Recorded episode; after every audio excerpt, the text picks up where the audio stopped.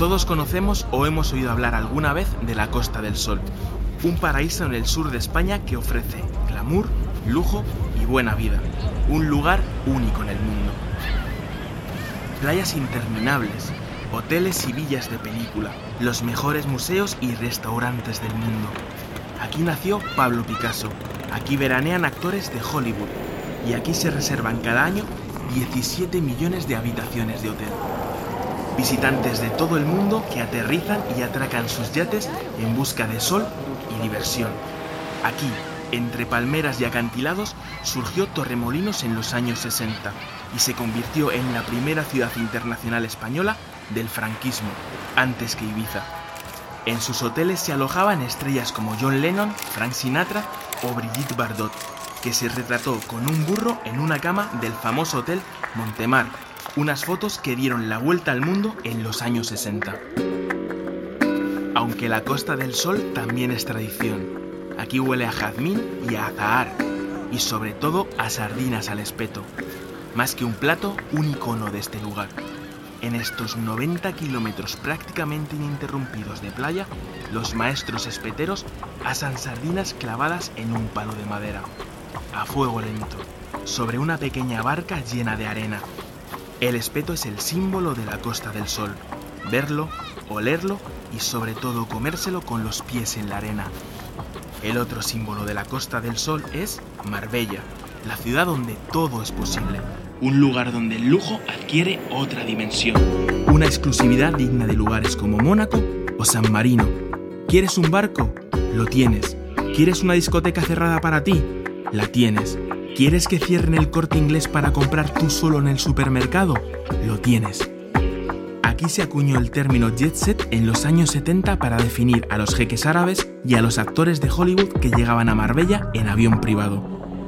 El gran estandarte de este parque de atracciones de lujo es Puerto Banús, un pequeño embarcadero de yates y tiendas exclusivas que se inauguró en 1970 con la presencia, entre otros, de Julio Iglesias, Rainiero de Mónaco, Grace Kelly, el fundador de Playboy, Hugh Hefner, la cantante Liza Minnelli o el director de cine Roman Polanski. Con eso te haces una idea del nivel. Hoy 5 millones de turistas lo visitan cada año. Solo en agosto 40.000 al día. Más o menos toda la población de Ibiza. 180 nacionalidades metidas a presión en menos de 15 hectáreas.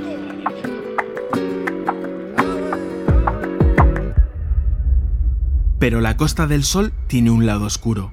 En este universo, inaccesible para la mayoría, en el que nadie confía en nadie y cualquiera te puede traicionar, hay grandes capos mafiosos que viven retirados, jefes que controlan redes criminales vinculadas al tráfico de droga y sicarios que matan a un padre delante de su hijo.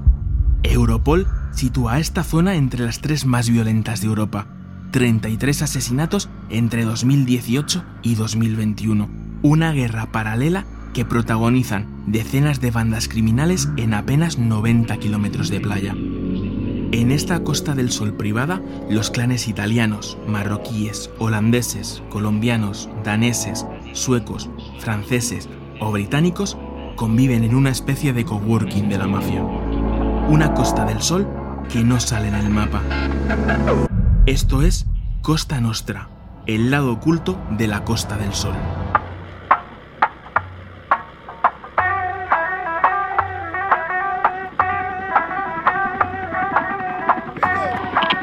Escuchando Costa Nostra, un podcast original de Amazon Music.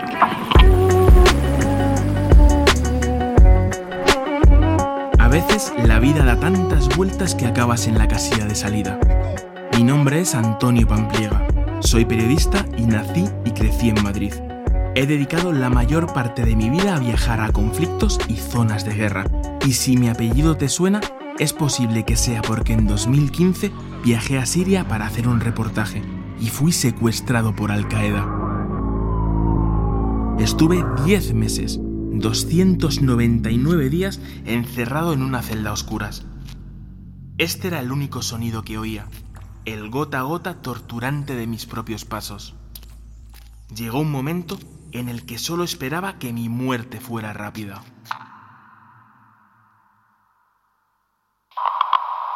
Llorar de alegría se quedaría corto. Con este mensaje en Twitter ha celebrado Alejandra la noticia. Su hermano, Antonio Pampliega, y otros dos periodistas españoles acababan de ser liberados tras 10 meses de secuestro en el norte de Siria. Cuando me liberaron le prometí a mi hermana pequeña que no volvería a jugarme la vida. Al regresar a España conocí a la que hoy es mi mujer y tuve a mi primera hija. Los tres acabamos viviendo en Málaga, porque mi mujer es de aquí y la Costa del Sol es un lugar idílico para criar a una niña. Aquí, retirado de conflictos, guerras, compañeros muertos y esa adrenalina a la que te vuelves adicto, empecé a escribir mis libros y mis novelas. Lo que no sabía es que en este paraíso de la Costa del Sol, a pocos kilómetros de mi casa, se libra otra guerra. Y ya sabes, la vocación es la vocación. En la Costa del Sol existen muchas organizaciones asentadas. Hay franceses, italianos, ingleses, irlandeses y nórdicos que han ido incrementándose en los últimos años. Es decir, hay muchísimos rusos, serbios, hay de todo, ¿no? Es decir, tenemos de todo. Dentro del crimen organizado, la innovación máxima que se ha dado ahora es la de compartir los recursos y compartir los riesgos. Eso es, es fundamental, es decir, hoy en día a las organizaciones les sale mucho más a cuenta tener una ganancia menor compartiendo sus activos que tener una ganancia mayor aumentando el riesgo de entrar A o en la órbita policial o B entrar en una guerra por el territorio con otra, con otra organización. Después de hablar con varios de los policías encargados de coordinar las investigaciones más importantes en la Costa del Sol, en cuanto me ofrecieron un billete para este viaje, no pude evitarlo. Dije que sí, sin pensarlo. Nunca había trabajado en España. Y además, si quiero seguir escribiendo novelas, necesito llenar el surtidor de experiencias. Así que empecé a investigar más. Descubrí que aquí se ocultaron delincuentes nazis tras la Segunda Guerra Mundial. Que en este lugar la camorra napolitana ha lavado su dinero durante décadas. Que en las grandes villas que hay entre mi casa y la playa se han instalado criminales, grandes capos y narcotraficantes de todo tipo. Llegué a la Costa del Sol en el 70-78. Recuerdo que era como lo veo en las películas. Yo llegué a Estepona, primera vez, que es una ciudad muy típica, andaluz, con todos los flores, el blanco, muy, todo muy bien cuidados de los jardines, contrario de Italia, que es un caos. Eh, muy relajado, muy un, ¿sabes? La gente tenía el tiempo para beber, comer, eh, tranquilos. Y con amigos que viven aquí ya, hacemos negocios. Yo no soy un matón, nunca he estado. Yo soy más del comunicación, del, comercial, del, porque dentro de la mafia, la mafia no es solamente matar a la gente, es Este capo de Calabria, al sur de Italia, habla del negocio oculto. Pero el negocio oficial también implica unas cifras mareantes. 12.000 millones de euros mueve cada año el turismo en la Costa del Sol. En 2021, 9 millones de visitantes pasaron aquí sus vacaciones. Este lugar tiene algo que conquista a todo el que llega, ya sean turistas o miembros del crimen organizado. Se calcula que en la Costa del Sol hay actualmente unos 113 grupos criminales de 59 nacionalidades distintas. eso, estaban los españoles los marroquíes, hacían contacto, los traíamos, después venían aquí los ingleses, franceses, italianos a comprarlas. Ahora ya, digamos, se ha mezclado todo un poco, ¿no? Aquí mismo, pues hay rusos, ucranianos, albaneses, rumanos, eh, argelinos, eh, colombianos también que se dedican al hashish, eh, marroquíes que se dedican a la coca. Esto, esto es ya. Estamos mezclados y cualquiera puede hacerlo. Pero los que primero aterrizaron en la Costa del Sol fueron los grandes capos italianos. Y llegaron con la bendición de la dictadura franquista. Pues sí, la- las primeras mafias llegan a la, a la Costa del Sol al abrigo del, del franquismo. eh, a través de un pacto que Franco hace con las mafias italianas, en las que se les permite a estos grupos refugiarse e invertir eh, sus réditos criminales. este es Miguel Díaz, un periodista de Marbella que ha investigado a fondo los orígenes de la implantación de la camorra italiana en España, y lo ha hecho junto con el veterano político y activista Antonio Romero. Entre los dos me van a ayudar a viajar hasta las raíces. En Italia pues, se vivían momentos de mucha violencia, con ajustes de cuentas, luchas entre las familias, también persecución por parte de la, de la justicia. Necesitaban un lugar eh, donde poder eh, contar con una retaguardia, donde huir de toda esa amenaza y la España franquista que estaba pues eh, buscando salir de la autarquía y que necesitaba además para los planes de desarrollismo que estaban en marcha recursos económicos. Y ahí es donde eh, se documentan indicios de que el régimen franquista y estas eh, mafias italianas le permiten instalarse y poder invertir su dinero en la Costa del Sol, con una condición, que fuese un lugar para disfrutar y gastarse el dinero, pasar desapercibido, pero que no hubiese derramamiento de sangre. No solo podemos hablar de indicios de que el, régimen franquista abrió las puertas eh, a la mafia de Italia, a la camorra napolitana, sino que también hubo una convivencia en cuanto a que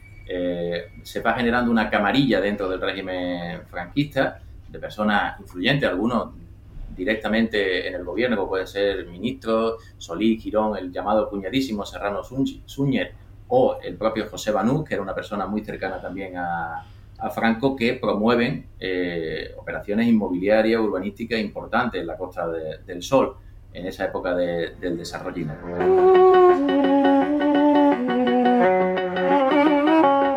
Puerto Banús fue imagen del glamour de la Costa del Sol durante décadas un invento visionario de dos personajes, el aristócrata Alfonso de Hohenlohe, hijo de un príncipe austriaco que colaboró con el Tercer Reich, y el arquitecto suizo Nordier Reck, diseñador del primer Beverly Hills. Hace más de medio siglo Marbella se presenta ante el mundo como el nuevo Mónaco.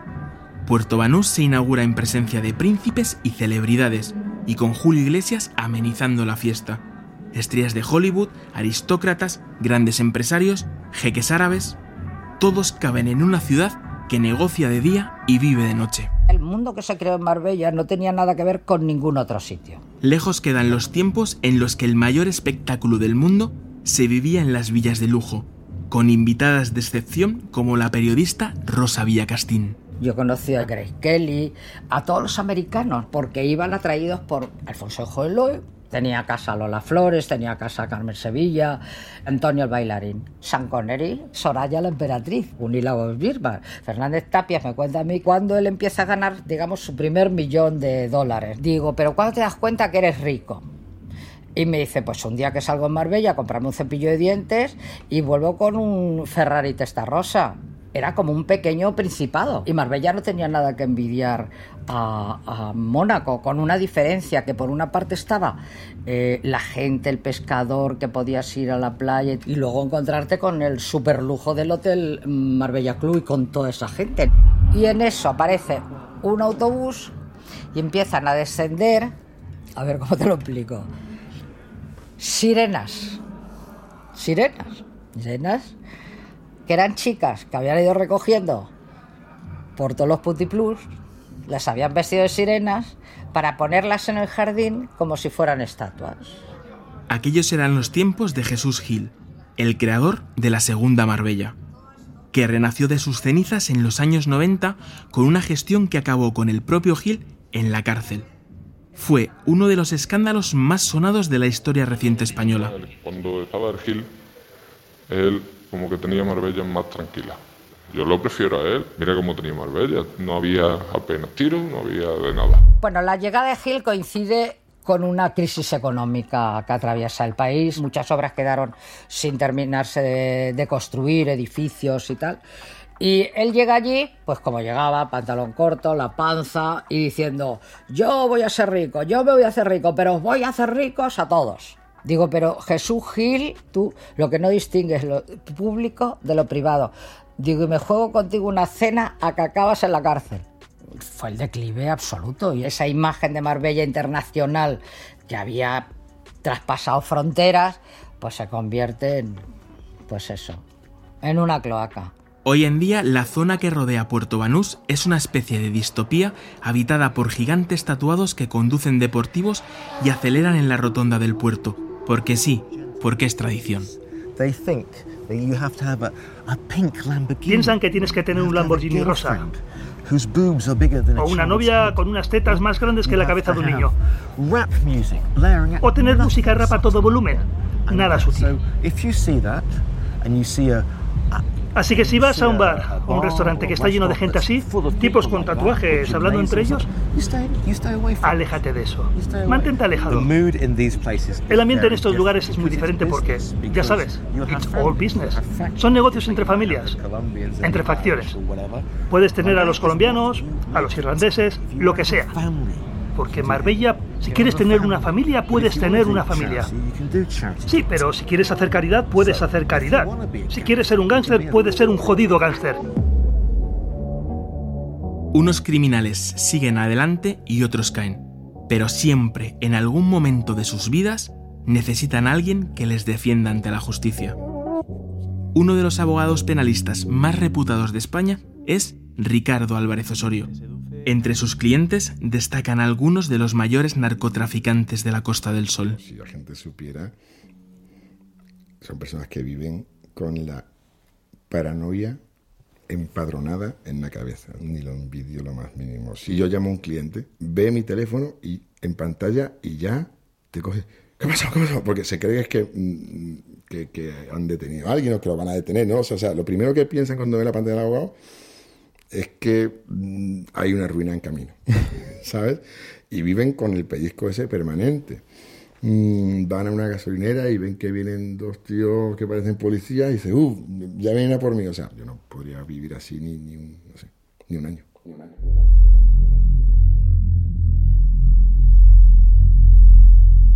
En el lado oculto de la Costa del Sol se asesina en lugares públicos.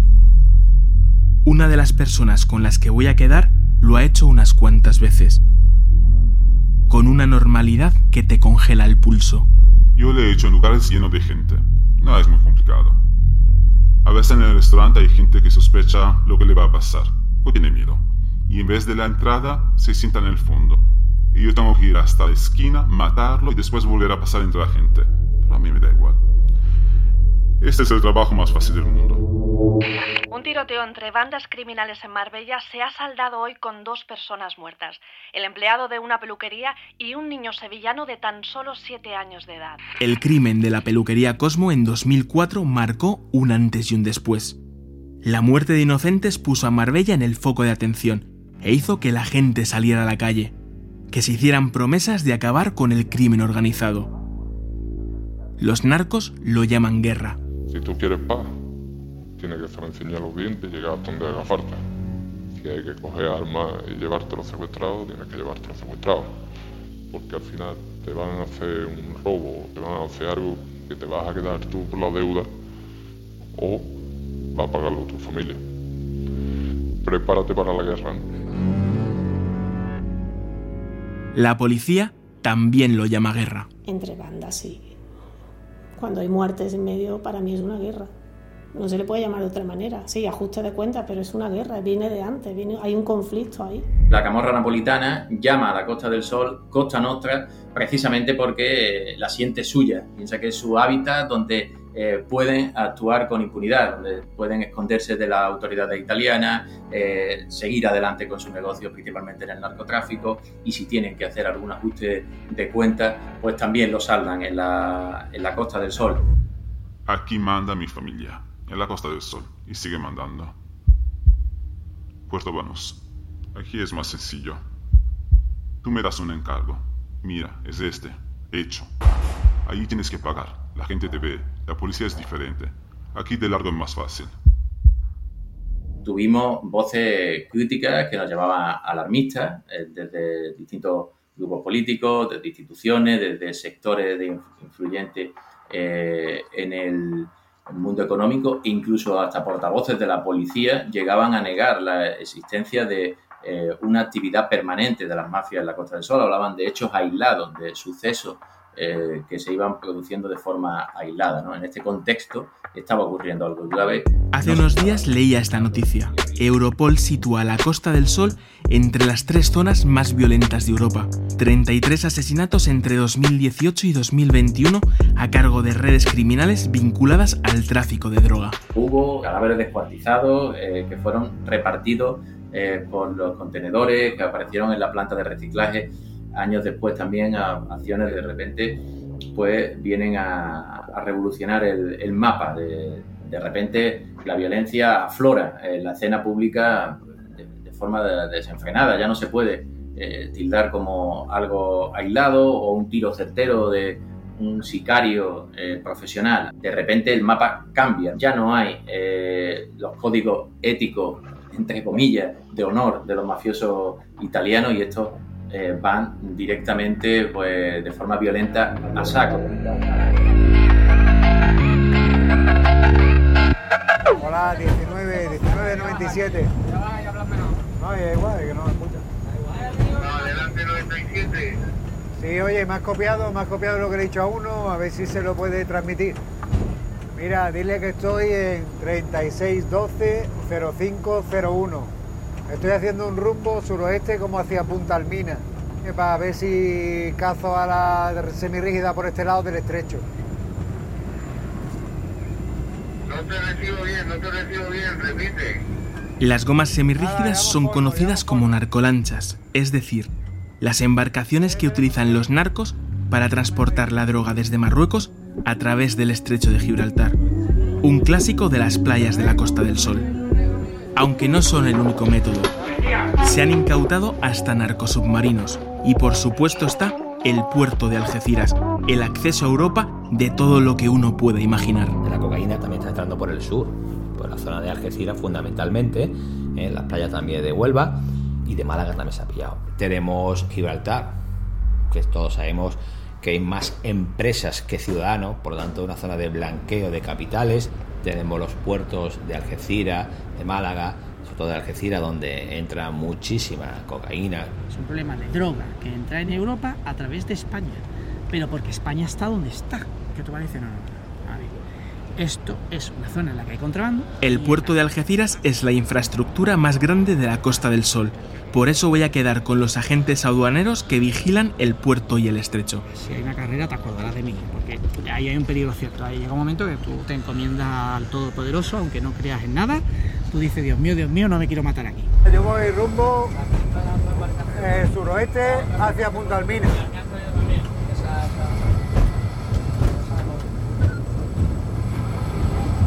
Recibido por 19, recibido por 19 también. El helicóptero de la Policía Nacional acaba de avisar a nuestra patrullera que ha visto una semirrígida de tres motores que viene en nuestra dirección. Se ha empezado a movilizar a todas las patrulleras de aduanas. Ahora mismo hay tres que van en dirección a interceptar a la semirrígida. Nosotros hemos el puerto de Algeciras también es el quinto de Europa donde más cocaína se movió en 2020 casi una pequeña ciudad que conecta el sur de España con el mundo y sobre todo con América Latina. Estamos en una de las tres zonas más estratégicas del mundo, junto con el canal de, Panamá y, el, canal de Suez. Aquí han encontrado cargamentos de hasta 9 toneladas en los más de 200 millones de contenedores que se mueven cada año por esta mezcla de asfalto, salitre y hierro oxidado. La cocaína siempre viene por contenedor, o en barco o en mercante. Entonces hay dos modalidades básicas, en contenedor en sí o en el barco, en el mercante. Entonces nosotros lo que hacemos es intentar detectar los contenedores los que vienen a ese, ese, ese, esa droga. Es muy variado, es que es muy variado, es que ellos no tienen, ellos no tienen limitación porque están permanentemente pensando cómo pueden ellos introducir la droga.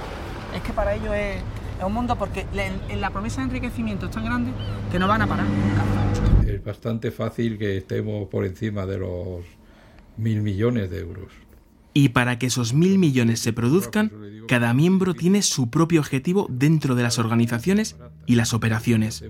Están los que dirigen y coordinan, los que controlan los contenedores, los que pilotan las lanchas, los que recogen la mercancía, los que conducen los camiones, los que protegen los transportes en tierra, los que la distribuyen. Algunos han nacido en la Costa del Sol y entran en este mundo buscando una oportunidad para sobrevivir. Mi padre estaba, estaba en la cárcel y yo éramos yo y tres hermanos más en mi casa. Mi madre se quedaba sin cenar muchas noches, con 14 o 15 años. Ya tiene que tú que ganar dinero para ayudar a tu hermano y tiene que tirar adelante lo que hay, lo que te toca, no hay otra. Tú te pegas cinco días comiendo malamente, pasando frío, pensando en la familia, porque tú ahí no tienes contacto con tu familia ni nada, tú ahí estás pendiente solamente de un teléfono que te diga entra y carga, muchos pensamientos, piensa en cargar y descargar, piensa en la cárcel, piensa en muchas cosas. Igual que sucede en casi todos los lugares del mundo que he conocido en mis viajes como reportero de guerra, las cárceles de la Costa del Sol están llenas de personas que se dedican al narcotráfico, pero pocas son grandes capos. En este negocio los que están abajo tienen claro su futuro. Tarde o temprano. O eres un hijo de puta, o vas poniendo a gente por delante tuya, que sean los conejillos de India, y vas vendiendo gente, y vas haciendo tratos con policía y eso, o caes.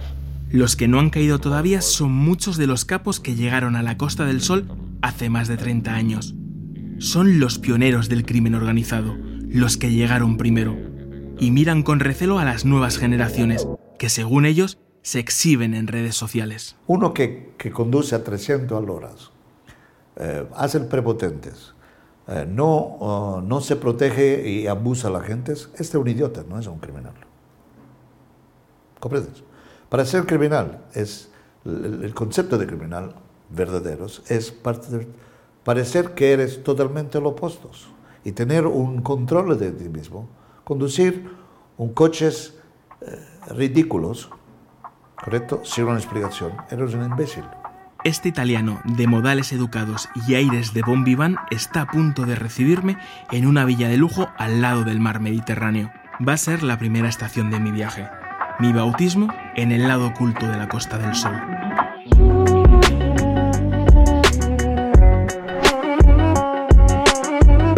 Has escuchado Costa Nostra, un podcast original de Amazon Music producido por La Maldita. Asegúrate de seguirnos para escuchar los nuevos episodios. Presentador Antonio Pampliega. Director Pedro García Campos. Diseño de sonido Teo Rodríguez. Coordinadora de producción de La Maldita Melissa Olmedo. Camila Sher para Amazon Music. Producción ejecutiva para Amazon Music y Wondery, Jessica Radburn y Marshall Lewy. Producción ejecutiva de La Maldita, Juan Pablo Abait y Lucas Mirbois.